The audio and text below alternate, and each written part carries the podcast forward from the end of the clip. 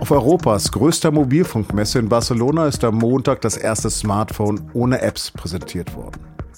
Hört sich banal an, aber und das wird im digitalen Raum alles komplett verändern. So ähnlich wie damals das World Wide Web alles verändert hat oder wie die Smartphones, also das iPhone alles verändert haben. Denn für SZ-Feuilleton-Redakteur Andrian Kreie hat heute das Zeitalter der KI-Kommunikation begonnen.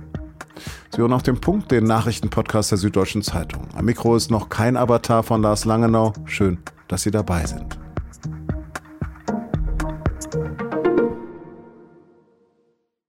Ich bin mir unsicher, ob man einen Podcast noch langweiliger beginnen kann, als ich es gerade tue. Aber bleiben Sie trotzdem dran. Es geht um die Zukunft des Internets und mehr.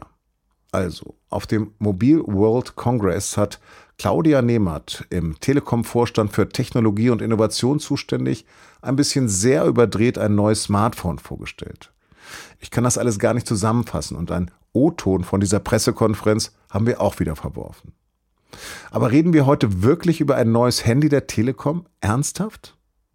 Das war so ein bisschen der Tenor unserer Morgenkonferenz, bei der unser Team über das Thema der Sendung spricht. Es gäbe doch die AfD, die Bauernproteste, Trumps erneuter Wahlsieg und so weiter und so fort.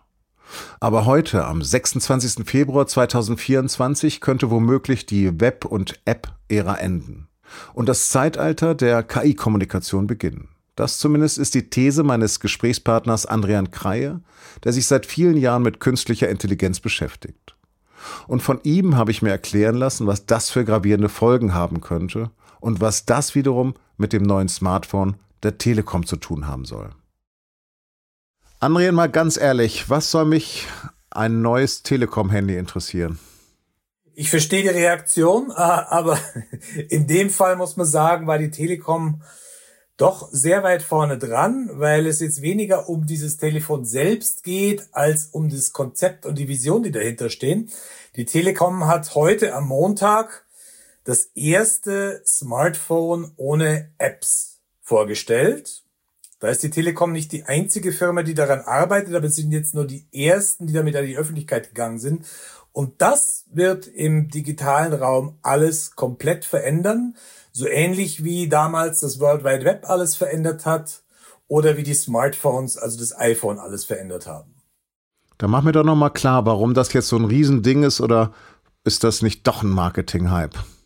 Das ist sozusagen ein weiterer Schritt, wenn man, wenn man Technologie, wenn man die Entwicklung der Technologie so ein bisschen betrachtet wie eine Evolution, dann entwickelt sich das alles über die letzten Jahre, also wenn man es ganz streng nimmt, seit 140 Jahren, seit die ersten Rechner mit Lochkarten entstanden, entwickelt sich das alles auf dem Weg, dass es immer einfacher wird für die Leute, für die Menschen mit den Maschinen zu kommunizieren. Also zuerst gab es die Lochkarten, dann gab es die Tastatur, dann gab es die Maus, dann gab es den, äh, den, den Touchscreen, dann gab es die Spracheingabe.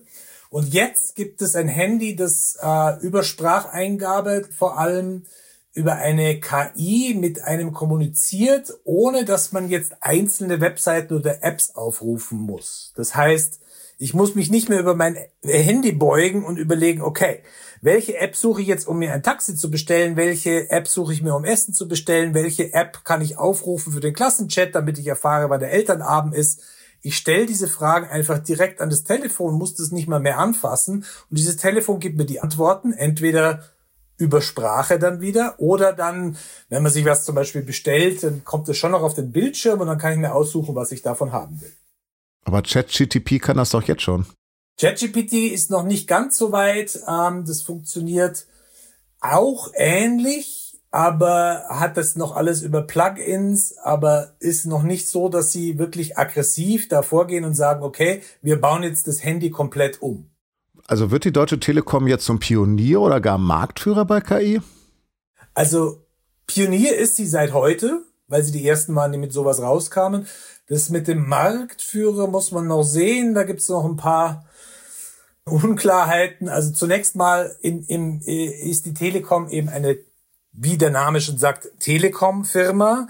Die nennt man im Silicon Valley etwas abfällig Dumb Pipes, dumme Röhren. Das heißt, es ist ein Konzern, der darauf ausgerichtet ist, dafür zu sorgen, dass Daten von A nach B kommen in allen, in möglichst großen Mengen, möglichst störungsfrei. Da kann ich sagen, sozusagen als als aus Kundensicht, äh, als jemand, der im Münchner Osten noch am Kupferkabel hängt, funktioniert noch nicht noch so ganz. Das funktioniert bei vielen Leuten, die bei der Telekom sind, nicht so ganz. Deswegen ist das Vertrauen nicht so groß. Und man wird sehen, ob sich die Telekom jetzt so aufstellen kann als Konzern, dass sie jetzt diese Pionierrolle auch wirklich wahrnehmen können.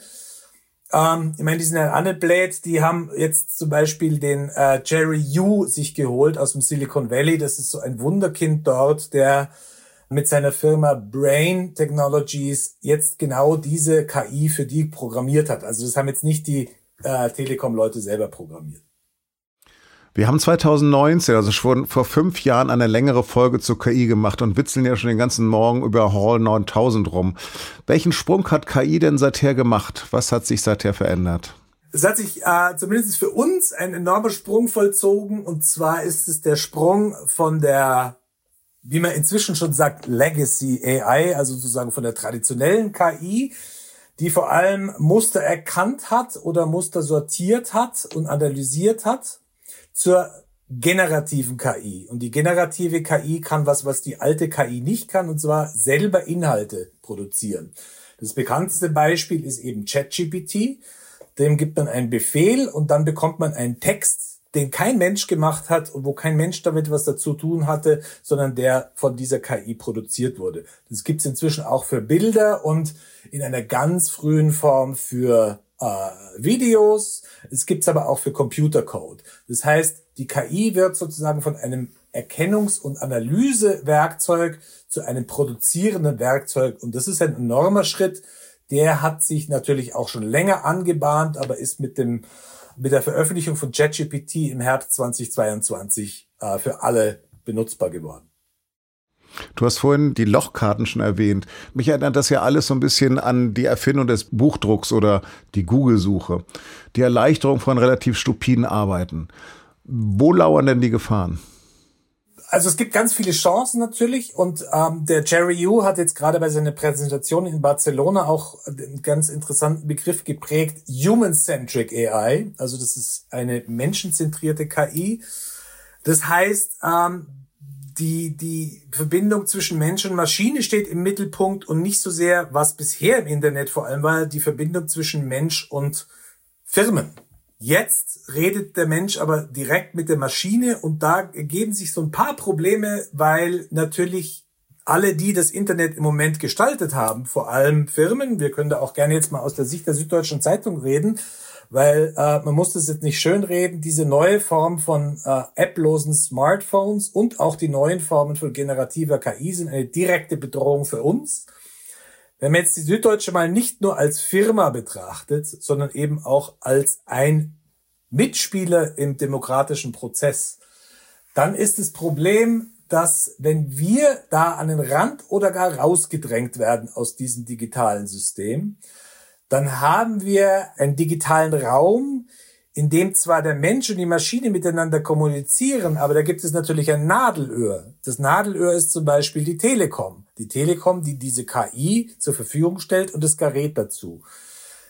So wie sich das im Moment abzeichnet, wird es derzeit fünf, in Zukunft vielleicht zehn oder zwanzig große Firmen geben, die diese KIs zur Verfügung stellen und über die die Leute dann mit den Maschinen kommunizieren und dann ihren Alltag darüber organisieren.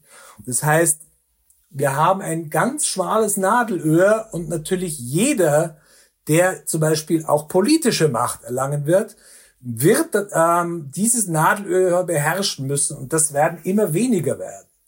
Und es hat schon gezeigt, gerade jetzt in der Demokratie, wer eine neue Kommunikationstechnologie beherrscht, der erlangt die Macht. Jetzt stellt sich die Frage, wer wird dieses Nadelöhr der neuen generativen KI, in der es keine Apps mehr gibt und das World Wide Web ist sowas wie das Mittelwellenradio, also das gibt's dann schon noch. Und das Mittelweltradio gibt's ja auch noch. Aber wie viele Leute werden es schon benutzen? Also Leute sind ja auch bequem. Wenn ich einfach mit meinem Telefon reden kann und das macht alles für mich, warum soll ich dann noch Webseiten suchen oder Apps suchen und da irgendwie lange rumfummeln, wenn das alles sehr viel einfacher geht?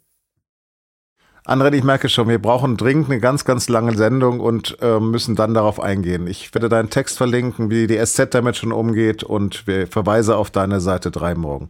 Lassen wir doch heute mal Hall 9000 das Gespräch beenden. Dave, das Gespräch hat keinen Zweck mehr. Es führt zu nichts. Leb wohl.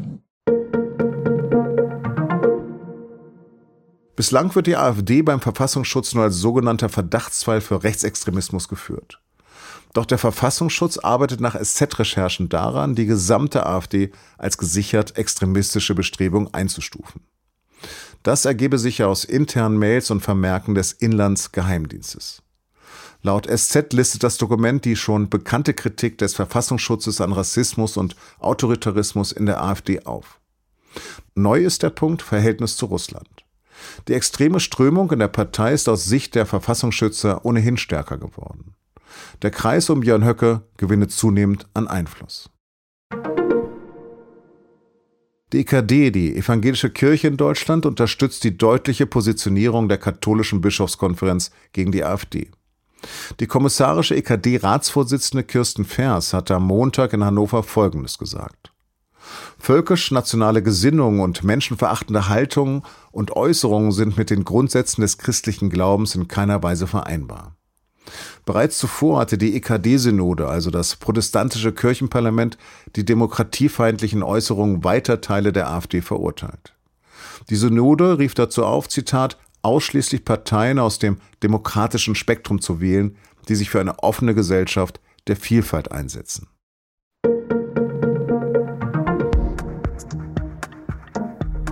Wenn Sie vorhin im Gespräch mit dem erwähnten Hall ein bisschen lost waren, dann empfehle ich Ihnen dringend den Science-Fiction-Klassiker 2001 Odyssee im Weltraum. Denn was unser heutiges Thema womöglich mit einer wie auch immer gearteten Zukunft zu tun haben könnte, das hat der visionäre Filmemacher Stanley Kubrick dort schon vor mehr als 55 Jahren gezeigt. In dem monumentalen Streifen geht es um eine Weltraummission zum Jupiter und den Konflikt der Astronauten mit dem Bordcomputer Hall 9000, einer künstlichen Intelligenz. Denn Hall hat ein unberechenbares Eigenleben entwickelt. Hallo Hal, hörst du mich? Hörst du mich, Hal? Jawohl, Dave. Ich höre dich. Öffne das Gondelschleusentor. Es tut mir leid, Dave. Aber das kann ich nicht tun. Ich weiß, dass ihr beide geplant habt, mich abzuschalten. Und ich glaube, dass ich das nicht zulassen darf. Und wie schon gehört, sagt Hall dann, Dave, das Gespräch hat keinen Zweck mehr. Es führt zu nichts. Leb wohl. In diesem Sinne vielen Dank fürs Zuhören. Redaktionsschluss für Auf dem Punkt war 15.30 Uhr. Produziert hat die Sendung Emanuel Pedersen. Leben Sie wohl.